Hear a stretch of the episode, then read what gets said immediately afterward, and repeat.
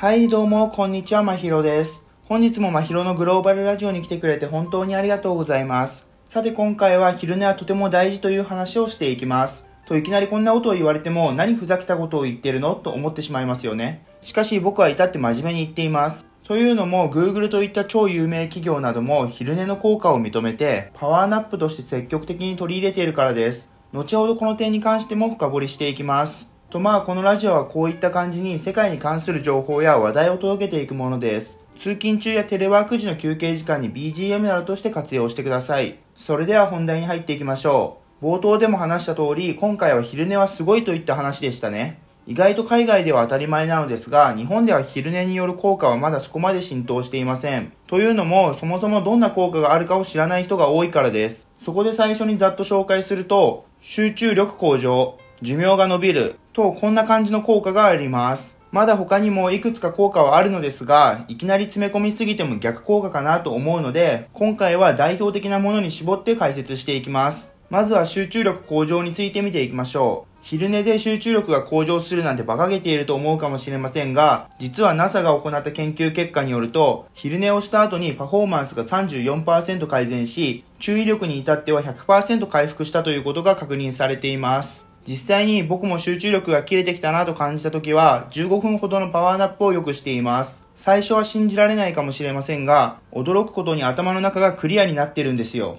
まあ個人差はあると思いますが、信じられない人はまず少し試してみてください。効果を実感できますから。二つ目は寿命が伸びることです。ここでも実際に行われたことを元に解説していきます。スペインをはじめとしたいくつかの国ではシエスタという昼寝をする文化があり、その文化をイタリアが一時廃止した結果、なんと死亡率が60%も向上したのです。結構やばくないですか？これは裏を返せばシエスタ、まあ要するに昼寝のおかげで健康状態が維持されていたということを示しています。まだ他にもあります。世界的な企業である Google もパワーナップを認め、昼寝専用チェアエナジーポットを導入しました。その結果、社員の病欠は減り、生産性は向上したそうです。さすがにいきなりエナジーポットのようなものを導入するのは厳しいかと思いますが、1日15分のパワーナップを設けることは全然可能だと思います。なので自分の健康に気を使いたい人や、社員の健康を気にかけている素晴らしい経営者の方は、ぜひパワーナップ制度の導入を前向きに検討してみてください。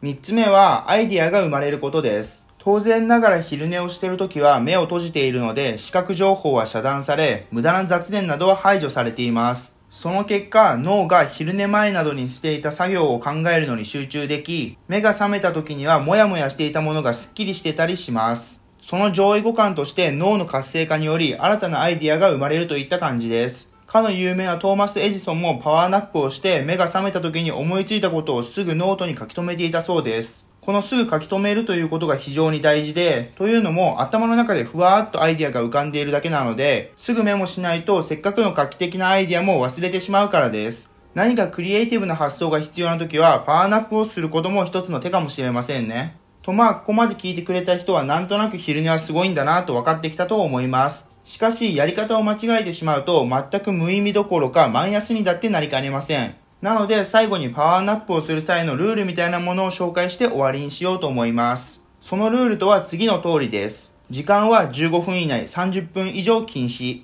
午後4時以降禁止。机でも OK。とこんな感じです。それぞれ理由を解説します。まず一つ目のルールである、時間は15分以内30分以上禁止から見ていきましょう。この理由としては単純に15分が最適なパワーナップの時間だからです。実際にやってみるとわかるのですが、30分以上昼寝をしてしまうと、体が完全に睡眠モードに入ってしまい、頭がスッキリするどころか、朝の寝ぼけた状態になってしまいます。まあ、要するに30分以上の昼寝は変えて逆効果というわけですね。二つ目のルールである午後4時以降禁止の理由としては、シンプルにその時間からパワーナップを取ると、夜眠れなくなり、次の日以降に影響があるからです。まあこれも普通に考えれば当たり前のことなので、これくらいの説明で問題ないかなと思います。最後に3つ目のルールである机でも OK の理由は、机でパワーナップを実践しても十分な効果が得られたからです。とはいえこれはあくまで妥協したやり方ということは否めません。なので、できることなら、パワーナップに適したリラックスできる場所や心地よい姿勢で行ってください。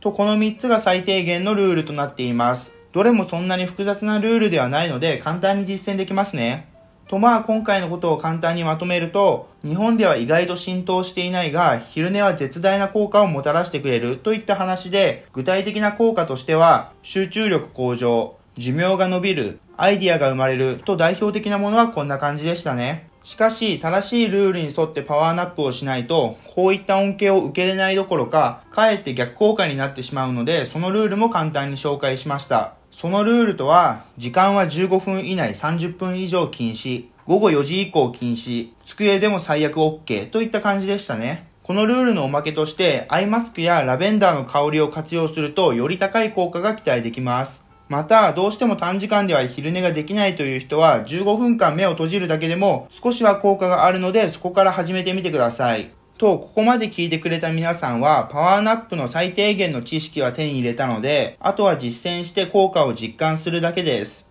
パワーナップをうまく活用して成果を上げていきましょう。という感じで、これからも世界の面白そうな出来事や知っておくべきトピックを簡潔に紹介し、皆さんのインプットに役立てるように配信していきます。最後まで聞いていただきありがとうございました。もし今回のラジオを聞いて役に立ったなぁと少しでも思ったら、フォローといいねをしてくれたらとても嬉しいです。それではまた次のポッドキャストでお会いしましょう。